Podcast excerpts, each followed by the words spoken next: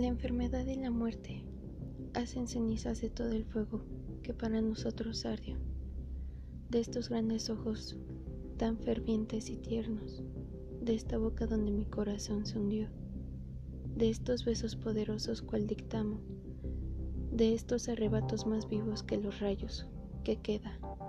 Es horrible, oh alma mía, tan solo un dibujo muy pálido de tres colores, que como yo se muere en la soledad y que el tiempo injurioso anciano con su ala ruda frota cada día. Negro asesino de la vida y del arte, nunca matarás en mi memoria a la que fue mi placer y mi gloria. Hola a todos, sean bienvenidos al podcast de la mano besuda. Hoy en la noche llegó un invitado lleno de lamentos ardiendo en el fuego del infierno. Varios vecinos molestos. Hay varias casas en cada barrio, cada pueblo. Hay casi una docena. Casas que niños evitan por miedo y los adultos por sabiduría. Casas habitadas por monstruos, ogros de robarse a las bebés para tener más vida y belleza.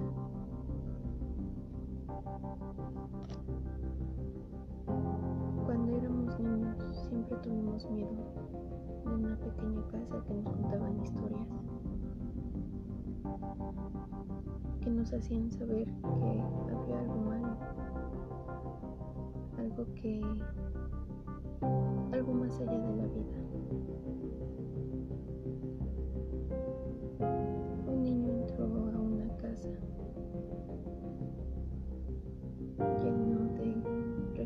Huesos de niños, botellas de sangre. Pero no le dio miedo. En un cuarto, al final del pasillo, estaba todo oscuro. Abrió la puerta y lo que encontró era un retrato. Un retrato de una bella dama tanto que en vez de jugar con sus amigos iba a verla y contemplarla. De tanto que la veía, los ojos de esa bella dama se movían. Él pensó que estaba loco. Le dijo a su mamá y su mamá no le creyó. Pensó que era esquizofrénico y empezó a escuchar voces empezó a ver cómo esa dama se movía.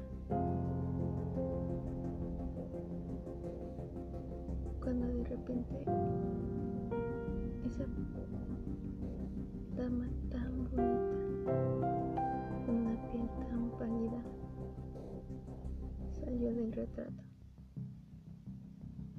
Abrazó al niño y se lo llevó, se lo llevó directo a la pintura. Su mamá ya no supo más de él.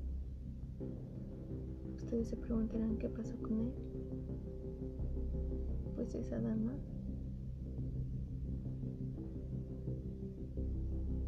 nunca existió.